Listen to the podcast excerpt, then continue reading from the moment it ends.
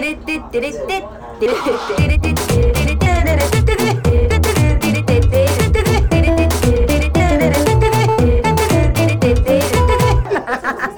ちゃらアイドルのなんちゃラジオはいこんにちは。なんちゃらアイドルのなんちゃラジオのお時間でございます。えー、本日はですね、私、青春ちゃんの日ですよ。皆さん、待ちわびていましたか？どうですか？よいしょ。まあ、随分寒くなりましたね。あのー、今までね、いろんな話ラジオでしてきたと思うんですけど、あの、言ったじゃないですか。言ってないかもしれませんけど。私、あんまりね、映画を見ないんですよ。別に嫌いとかじゃなくて、集中力が持たないというか、こう2時間座ってられないというかあんまね、そう見るのが得意じゃなかったけど、見たいという気持ちは常にあったんですよね。なので最近見るようにしようと思って。で、やっぱ見るためにはこうハードルをできるだけ下げていこうというね、気持ちがあるので、まずはあの、私 Amazon プライムっていうサービスに入ってるんですけど、その Amazon プライムの Amazon ビデオの映画、無料で見れるものを、まずは、こう、気楽な気持ちで見ていこうと思って、やっぱ無料で見れるってなればね、こうハードルが低いし、まあ、仮にね、ちょっと見るの辛いなとかさ、あんま面白くないなと思っても、途中でやめた時に罪悪感がないというか そういうね、やっぱ自分に、自分に優しくっていうね、テーマですから、私の人生は。まあちょっと前置きが長くなりましたけど、見たんですよ、最近。暇だったので。だそういうものの感想なんかを言って、こう、なんちゃラジオとしての、こう、話題をね、こう喋って、お茶を濁していこうかなと思います。なんちゃラジオは予算がかからない、そんな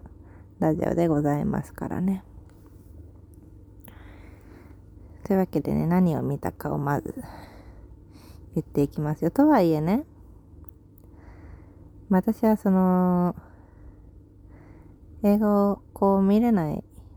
苦手な理由として自分なりに考えたんですよ。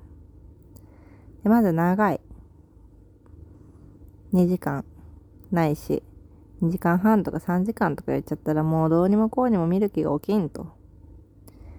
お尻もしびれちゃうし。喉も乾くし、喉が渇いてお茶を飲んだらトイレに行きたくなっちゃうし。だからまず短いもの。できるだけね。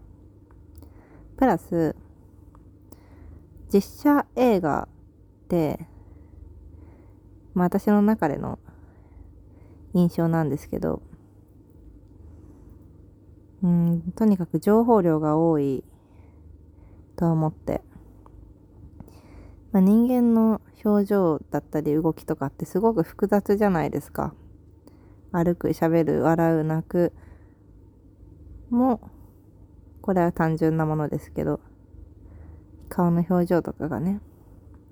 複雑に、さらに、こう背景、風が吹く、木が揺れる、鳥が飛ぶ、うーん、車の音がする、みたいな、情報量がとにかく多いと。で、まあ、考えたのがアニメだったらアニメってやっぱその誰かが作ったものだから意図しないものが一つも起きないじゃないですか。仮にね、風が吹いた、木々が木々が揺れた、えー、車の音がしたってなったら誰かが意図的にここで風を吹かそう、木々を揺らそう、車を走らせようというね、すべての意志があるから、まあ、さらに言えば、その意志のない行動が絶対に起きないじゃないですか、アニメってね。だそれだったら、まあ、現実に比べると、まあ、ドラマも実写映画も現実ではありますけど、それに比べたら、こう、情報量が少ないからね、少ないというか必要なものしかないから見れるんじゃないかなということで、まあだいぶな前置きが、2個目の前置きもね、長くなりましたけど、見た映画を紹介していこうかなと思います。まあ、ミーハーですし、Amazon プライムのトップに上がってたものだからね、そんな珍しいものは見てないですよ。じゃあ Amazon プライムのページを開きますね。よいしょ。まずね、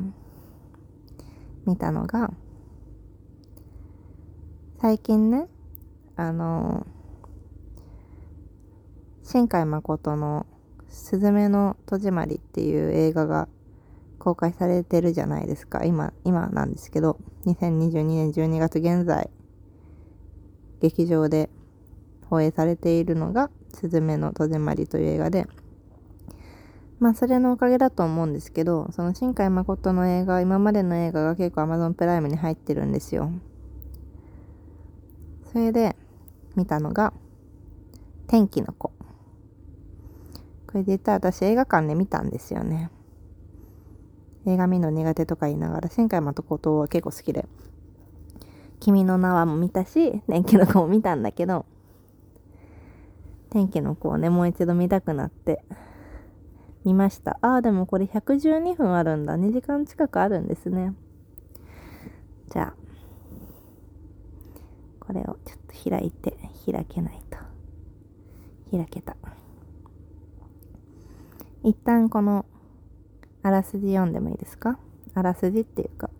この紹介文、Amazon プライムの頭にある紹介文を読みますね。高一の夏、離島から家出し、東京にやってきた穂高。しかし、生活はすぐすぐに困窮し、孤独な日々の果てにようやく見つけた仕事は怪しげなオカルト雑誌のライター業だった。彼のこれからを示唆するかのように連日降り続ける雨。そんな中、雑踏をひしめく都会の片隅で穂高は一人の少女に出会う。ある事情を抱え、弟弟と二人で明るくたくましく暮らす少女、えー、ひな。彼女には不思議な能力があった。ねえ、今から晴れるよ。少しずつ雨が止み、美しく光り出す街並み。それは祈るだけで空を晴れにできる力だった。これがね、Amazon プライムの頭に書いてある紹介文ですね。まあ見たことある人もすごく多いんじゃないかなと思うので別に、あらすじだったりとかストーリーの紹介はするつもりないですけど、まあ昔、小学校の夏休みの宿題読書感想文書くときもあらすじは書くなってね、言われたし。まあストーリーを聞きたい話でも、そんな見りゃわかる話なので、私が心を動かされた瞬間みたいなのね、話せばこう、私のラジオになるんじゃないですかと思うので、話します。まずね、まあ、これは新海誠さんの作品全部で思ってることなんだけど、まあ、舞台が基本的にリアルにある街なんですよね。で、まあ、この、今話した、まあ、設定というか、まあ、シーンで、まあ、こう、東京に来るんですけど、主人公の穂高が、まあ、東京でね、こう、孤独な日々の果てってありますけど、その孤独な日々が繰り広げられる舞台が、まあ、東京の、まあ、基本ね、新宿なんですよ。で、新宿つったらもう私たちにとっては庭みたいなもんじゃないですか。で、その新宿の、その主人公が走り回ったり、いろんな人に足毛にされたりみたいな場所がわかるんですよ。あ、ここだな。例えば、新宿の歌舞伎町の入り口のドン・キホーテの前だったり、行ったことがあるマクドナルドだったり、行ったことのある、えー、なんだろう、あの、歌舞伎町の奥のこうスナックとか、ホストとかが立ち並ぶ場所だったり、だそういう知っている場所が、こう、映画の中で出てくると、急にリアリティが増して、なんか、こう、共感しやすくなりますよね。そうそう。で、まあ、なんだろう。まあ、ストーリーの中でやっぱ最後何が起こるかとかは、まあ、ここで話しても意味がないので、あれだと思うんですけど、その途中で、まあいろいろあってその主人公の穂高とあのー、ヒロインのねひなのあの、逃げるシーンがあるんですよ。まあいろいろあって主人公は警察に身を追われたりとかでそのひなちゃんはひなちゃんでちょっと若いくて弟と二人で暮らしたから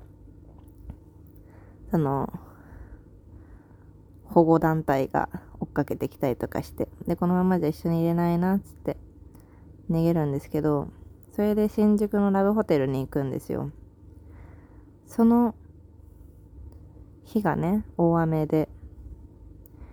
でそれもああれ新宿じゃないのかな？ちょっと途中で新宿から歩いてどっか行くからちょっと場所もしかしたら池袋の方まで歩いてるかもしれないな。そのなんかね、大雨の日で、その、鍋ホテルに泊まって、で、お風呂で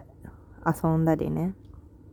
カラオケを部屋で歌ったりとか、ホットスナックをたくさん食べたりみたいな、その日が、まあ、舞台の、その、映画の中で言うと終わりの始まりみたいな日なんですけど、その日のね、ハッピーな感じがすごく美しかったですね。そこのシーンが良かったです。うん。で、私的にはハッピーエンドですね、最後も。いろんな考え方があるんだと思うんだけど。よかった。これが見た映画。まず一つ目。で、もう一つ見た Amazon プライムにある映画があって、それが、また見ますけど、えー、っとね、あれ？どっか行っちゃった。どっか行っちゃった。ちょっと待って探すから。よいしょ。これこれ。漁港の肉子ちゃんっていうね。映画。これもアニメ映画です。アニメ映画見ようと思って。これ短いです。96分。全然余裕で見れる。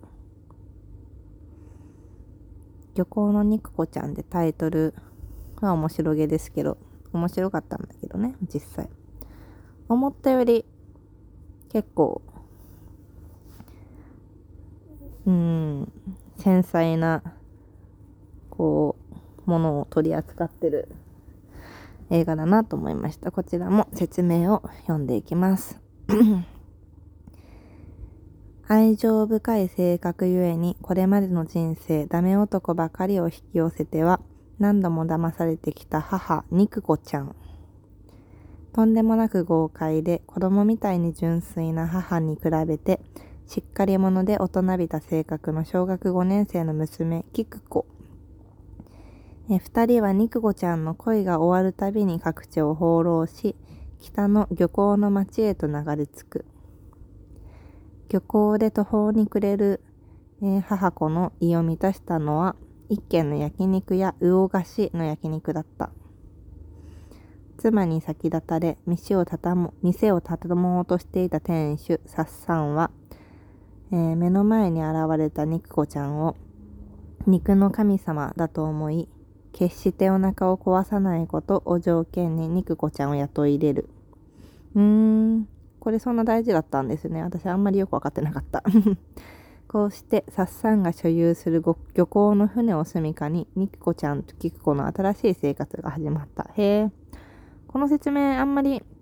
映画の中では説明されてなかったですね。されてたのかな まあ、うん、まあそうなんだろうなって思ったけど、そこまで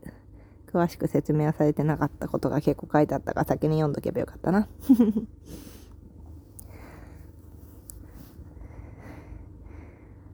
これもね、まあ、その、ジャンルがコメディアニメって書いてあったから、結構てんやわんや面白おかしくみたいな映画だと思って見始めたんですけど、割とそうでもなくて、まず、一番最初にね、その母親の肉子ちゃんのこれまでの回想じゃないけど、これまでの人生がこんなだったよっていうのが、なんか、まあそれは本当に面白おかしく描かれるんですけど、そのアニメの作り方、まあ画面の作り方とか、効果音の使い方とか、まあ、基本的なナレーションで進んでいくんだけど、それがね、面白かった。ニキコちゃんがいろんな男に騙されて、いろんな男にほだされて ボロボロになっていったよっていうね、ところの描き方が、まず面白くて、あ、面白そうな映画だなってまず思った。うんうん。そうですね。で、まあいろんな、まあ友達、まあ、小学5年生がね、娘、基本主人公みたいな感じだから、その小学5年生の学校でいろいろな起こったこととかも起こる、書かれるんだけど、そうね、なんか、まあ、学校で起こることって小学生だから、しょうもないんですよ。女同士のいざこざ、まあ少女同士のね、いざこざだったり、そういうのって本当に、まあ、今考えると、本当にどうでもいいことなんだけど そういうことにこう、ちゃんと傷ついたりする、キクコちゃんがいつつ、その、家に帰れば、まあ、そのお母さん、肉子ちゃんの今までの結構壮絶な人生を背負いつつ達観してる菊子ちゃんもいて、なんか不思議子供ってって 思った。うん。で、意外とその菊子ちゃんもね、おかしな、おかしな、なんだろう、動きがあったりとかして。やっぱ主人公って基本的に中立というかまあこれにこの映画じゃなくてね今までの創作物の中で主人公は中立常識人という ことで周りの変な人だったりいろんな事件が起こるのを見ていくみたいなものが多いと思うんですけどまあその主人公もたまに変。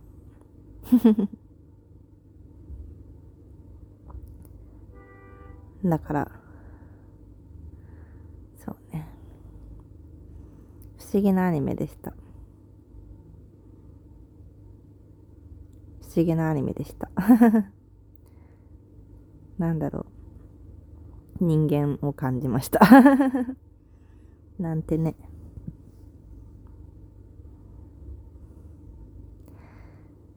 ちょっと喋りすぎてるけど今日は風呂じゃなくて部屋なのでだいぶ話しやすいですね。なのでアニメ映画だけじゃなくて他に見たものを話すね。最近ねじゃあ読んだ本の話まずこれは幼馴染におおすすめしてもらって読んだ本なんだけど今村夏子さんっていう人の星の子っていう本を読みましたね。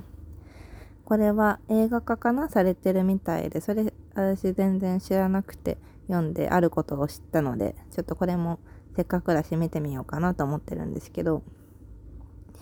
まあ宗教団体にはまってしまってた両親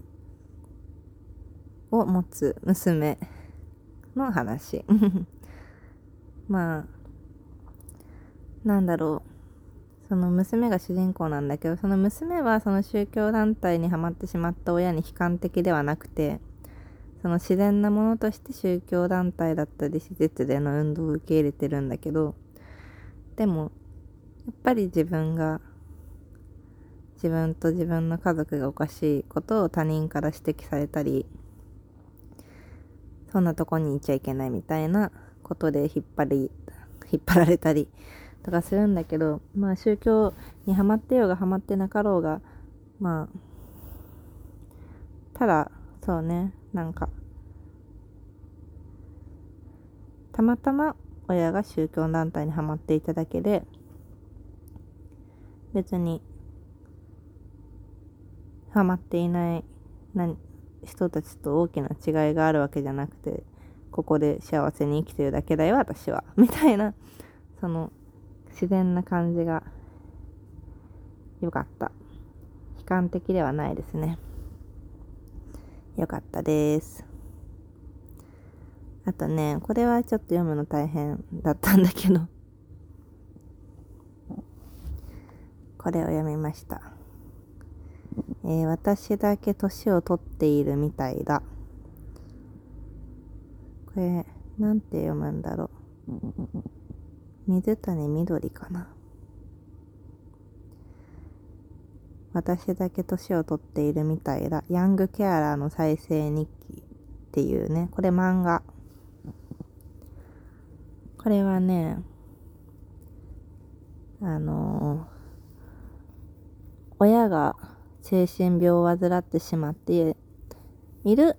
子供の話なんですけど、まあまずヤングケアラーっていう状態があるんですね。その家族のうちの18歳以下の子供が親とか兄弟とか、まあ、おばあちゃんだったりまあ何でも家族の世話をまあその生活的にも精神にも的にも世話をしてしまっているという状態みたいなことをヤングケアラーって言うんだけど、まあこれはなんか、まあ直接的な実話というわけじゃないんだけど、いろんな人から話を聞いて実際にあった事案を、まあこう、まあフィクションに当てはめて一人の少女の人生として書かれた、結構ね、長い重い話なんだけど、これもね、なんか難しいなと思った。こう、この人にとっては、親が精神病で自分が世話しないといけないことは普通のことだしもちろん親のことも好きだからどんな状態でも救わなきゃとか世話をしなきゃっつってまあ自分が傷ついちゃいけない。だって親だもん。自分は子供だもん。みたいな。ままずっとこう育っていく話なんだけど。なんかまあこの子供が自然かないけどそれはもうとにかくかわいそうっていうかうん大変と思ったんだけど割とこうな共感してしまったというか怖くなったのがこのお母さん精神病を患ってもどうにもどうにもこうにもなくダメダメになっちゃった親についてやっぱ結構ね怖くなって考えてしまって例えばよ。例えばの話ですけどまあ私が将来家庭を持って子供が生まれたとなった時に今考え今だとねまあそんな未来に私希望しかないですから もし素敵な人と結婚して素敵な子供が生まれて素敵な家庭を築いていけるだろうって自分の頭では思っていても本当に何かあるかわかんないじゃないですか。こう自分がその子供を産んだ後に急に統合失調症になったりとかしてしまった時って多分自分のこの意思で止められるものじゃないからだから子供を傷つけちゃいけないとかそういうことが考えられなくなってしまうもうどうにもこうにもそういう今分かってることが未来分かんなくなる可能性っていうのがあるわけでそれがとにかく怖いと思った。私が自分の子供が生まれてすごく大事にしなきゃいけないのに大事にできないとかまあ例えばの話ですけど虐待してしまうっていうこととかが一概に私は絶対そうならないって否定できないなって思った。だからまあこの話だけじゃないですけどね。例えばまあ私は免許を持ってないですけど車のね。だ車の免許を取って絶対にこう事故を起こさないとかそのつもりでね過ごしていて車に乗り込んで。で急にもしかしたら全部どうでもよくなる瞬間が来るかもしれないじゃないですか。もういいやって。なってこう東京渋谷のスクランブル交差点にえーいってアクセル全開突っ込んじゃう可能性が絶対にないとも言い切れないからやっぱり車は怖い。しじゃあ私は料理をしないですけど例えば居酒屋のキッチンでバイトすることになってトントントントントンとまあ何でもいいですけど玉ねぎを切っている瞬間にもうどうにでもなれって思って同じことねまあ狂い狂いの話をしてますけど急に狂ってしまってその包丁を持ってフロアの、えー、3択のお客さんの忘年会の席に飛び込んで、えー、机の上で包丁を振り回さないとも限らないからやめよう居酒屋バイトは。全部そうですね。全部怖い。全部怖い。まあ電車のホームに立っている時もそうですし。ね。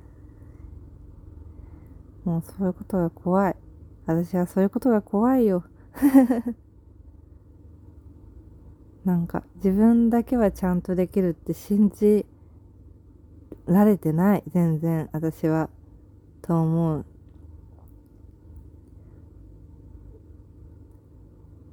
私は多分比較的悪意の少ない人間だと今は思っているけどわかんない。将来。この自分では人と比べて少ないと思っている悪意がこう急に何かきっかけがあるのかないのか分かんないけど急にこう頭がバグった時に増長されてしまったらっていうことを思うとって思う。まあこういうことを考えてる人は大丈夫だよって言われるかもしれないけどそうじゃないんですよね。そんなも限らないから。自分だけは人に優しくと思ってた人がもうどうにもおかしくなっちゃうこともあるからと思うと怖い怖いと思う。だから子供を産むのは怖いと思うけど。ね。まあそう反出生主義みたいなものでもうそれはどうしようもないから今考えてもね分かんないことだけど。まあ生まれて幸福になる確証がないなら生まれない方が良かったのではないかっていうこう水かけ論。でも幸福になるかもしれない未来もあるよねみたいな。ことをね考えてしまってしんどかったですねこれは。でもすごい必要な漫画だなと思った。私だけ年を取っているみたいだ。うん。